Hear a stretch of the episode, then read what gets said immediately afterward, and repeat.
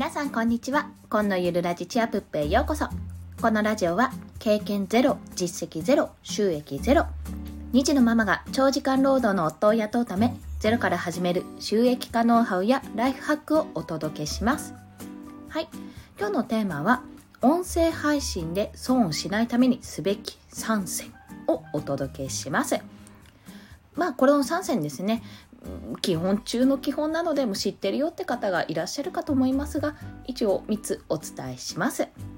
1つ目挨拶は明るく。2つ目間をうまく利用する。3つ目想像できるような言葉選び。この3つを1つずつ解説していきますね。はい。まず挨拶は明るくというところなんですけどもこれはですね当たり前ですよね。という、まあ、これはあの普通に音声配信だけじゃなくて日常会話日常生活におけるコミュニケーションでも挨拶明るくないとやっぱりあれ元気ないのって思われてしまいますよね。ですが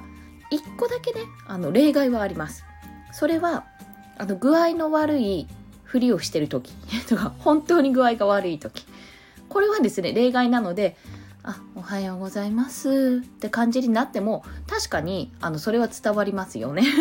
そういう状態の時はねあの伝わ伝わえ？伝わる？伝えるためにあえてそういうあの予想をする声に予想いをつけるというのは、まあ、手段としてはありっちゃありだと思います。でも、まあ、今回は音声配信ということなので基本的になんか怖い話を聞かせるとかすんごい暗い話を聞かせるっていう以外でしたらやはり挨拶は明るくいかないと印象が悪くなってしまいます。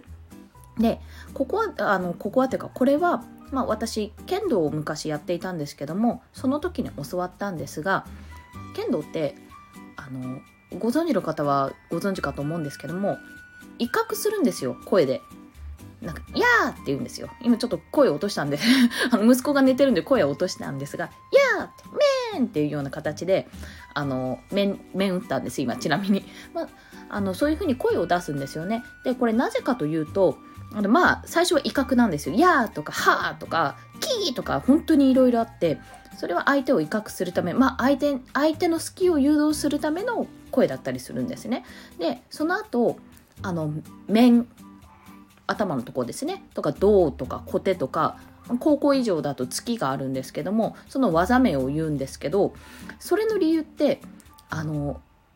意外とね審判やったことある人がそんなニッチな人いるのかなってとこですが審判やってみると分かるんですけど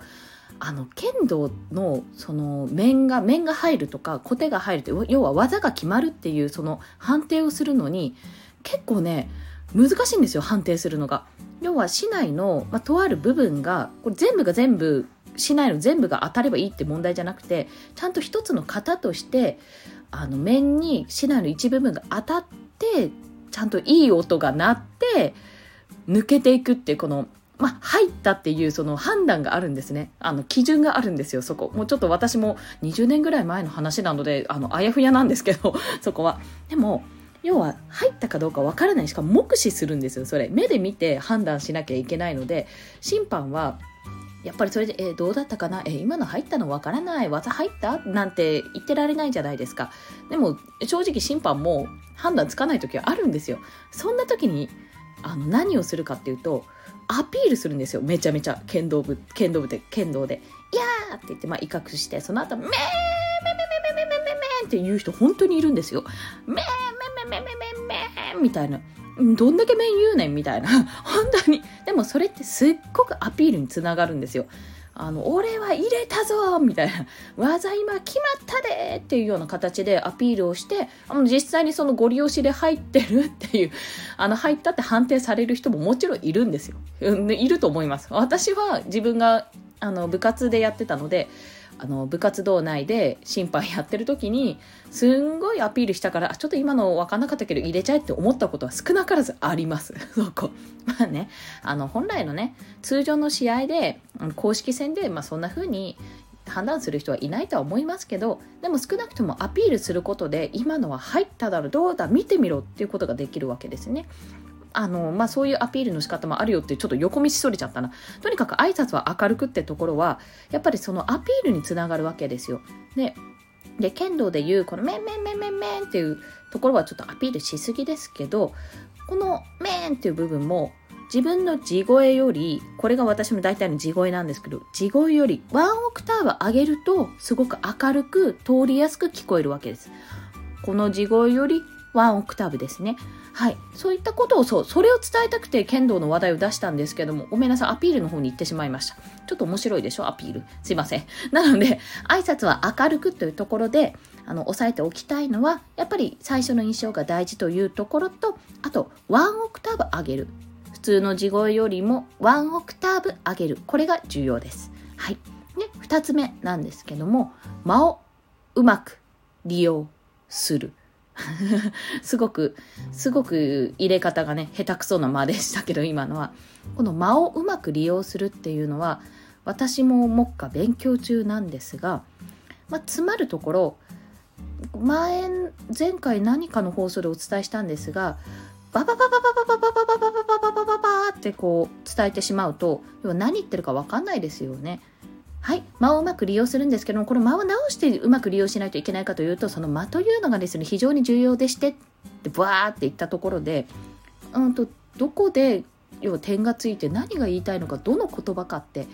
音声だけだとちょっと分かりづらいんですよ。動画だとテロップが入れられるんですけどね。でも音声はそういうことができないので、まあ、あえてしない、しないからこその、あの、音声配信なんですけど、ですので、ここで重要なのは、やはり伝えるにあたっては間をうまく利用することできたかな。この間によってあ次何が来るんだろう。どんな言葉が来るんだろう。というふうにも想像させられますしあの一旦こう一呼吸を置くこともできます。はい。私の挨拶は明るくって最初にお伝えした内容は非常に間がうまく利用できてないです。なんかあの恥ずかしいですね。恥ずかしいというか下手くそですね 本当に。なのでこのね間をうまく利用するっていうのは私すごく個人的に尊敬しているあのスタイフスタイフというか基本ヒマラヤなのかな？ヒマラヤで配信してると思うんですけどもあのこのスタンド FM でも配信している幸あれ子さんっていうあのパーソナリティの方いらっしゃるんですけども幸あれ子さんの放送はもう間が素晴らしい。なので、リンク貼っとくので こちらも合わせてどうぞお聞きください。はい。で、最後3つ目なんですけども、想像できるような言葉選び。これは、先ほども言ったと思うんですけども、音声配信って、もう、あの、話した内容を想像させるんですよね。要は動画とか、まあ動画とかっていうか動画ですよね。テレビとか動画とかって目で見える分視覚情報で入ってくるじゃないですか。なのである程度その情報の内容はぶれないですよね。羊のことを伝えるために羊の写真がパッて出てきたらあこれ羊だなって伝わるじゃないですか。でも音声配信って羊って言えば羊ってわかるかもしれないですけども白くてふわふわの毛を持った角があ角はないな。あの目となく耳のあるちょっと大きめで目は離れがち。色は白や茶色やいろいろなものがありますね。その毛はウールと言われていて洋服の原料などにも使われます。さあこの動物は何でしょう？ってなった時にえー、っとどんなどんな動物？って羊が思い浮かべれ浮か浮かべば羊のこの姿を想像すると思うんですけども、えー、毛がモコモコで、えー、と目が離れていて耳があって角はない目って泣くってこう想像すると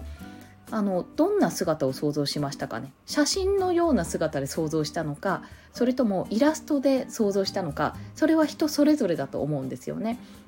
そんなように言葉ってあの視覚情報がない分すごく想像力をかきたてられるんですよね。なので想像できるような言葉選びをすることですごくあの音声配信が豊かになるんですよ。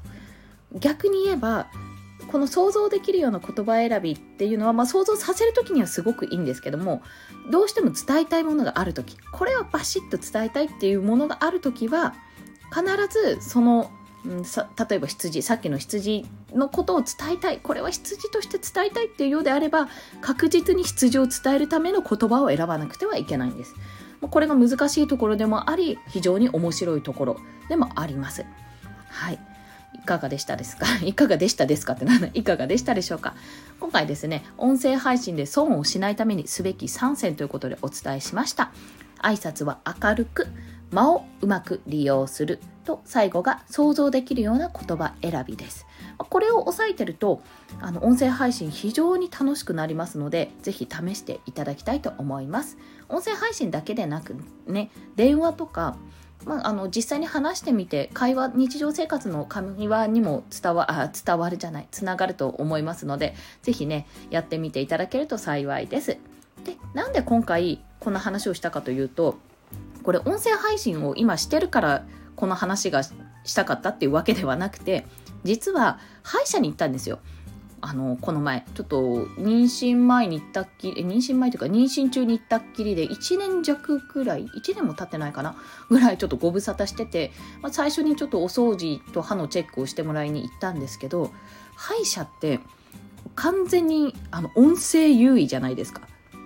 わかんない。場所によるのかな？目をとりあえず目というか視覚を遮られますよね。うちというか私が行ったところはあのタオルを当てられたんですけどもでまあはいやりますねって感じでやるんですけど私実際に器具を見たことがね一瞬だけ目に入ったことがあってこんな器具口の中入ってるの？って思った記憶はあるんですけど、まあ、1年近く経つと、まあ、記憶も薄れてきて忘れるんですよ。でもあの歯医者の音ってめちゃめちゃ印象的じゃないですか。あの機械音。キートルルルルルキーキーキーキーキーキーみたいなそんな音が鳴ってなんか痛い。歯にしみるしなんかガリガリされてるし確実に血の味がするって想像するとめっちゃめちゃ怖かったんですよね。めっちゃめちゃ怖かったんですよ。でそれを私もどうにかこう意識を他のところにに持っていきたくて痛みをこらえつつもあなんかすんごいどんな機械でやられてるんだろうって。今この歯の前歯のところ行ってるけどあ絶対血出てるよなとかガリガリガリって言ったらこれ歯石取ってるのかなとかそんな想像しながらねやっていたらあ音声配信ってあ当たり前だけど音声優位の状態だからこれちゃんとポイントを押さえればめちゃめちゃ楽しい想像をさせることもできるしめちゃめちゃ恐ろしい想像をさせることもできるんだなって感じたんですよ。なのであの今回、まあ、損をしないためにじゃあどうしたらいいかと思って3選ということで選ばせていただきました。まあ、それだけ音の音から得られる聴覚から得られる想像力って半端ないんですよ。なのでね、ぜひね、音声配信されてる方も、まあ、コミュニケーションとして、まあ、電話でも何でもいいです。ズームだと顔見えるしな。顔の見えないコミュニケーションをされるとき、声だけのコミュニケーションをされるときは、ちょっとここをね、気をつけてやっていただければと思います。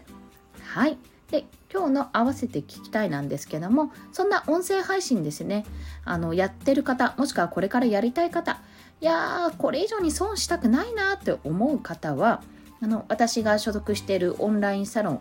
P ラボ、通称 P ラボ、ポッドキャストラボですね。あの、 Voicy のパーソナリティでおなじみの周平さんが主催するサロンなんですけども、こちら音声特化型のオンラインサロンとなっておりますので、まあ、この音声配信で損をしないためにすべき3選っていうお話以外にももっと有益な情報が得られます。よろしければあのそちらも合わせてねご参加いただけると仲間が増えて嬉しいなと思います。あと、あのー、冒頭というか間をうまく利用するのところでお話しした幸あれ子さんのチャンネルもこちらリンク貼りますので合わせてどうぞお聴きください。はい。それでは今日もお聴きくださりありがとうございました。コンでした。ではまた。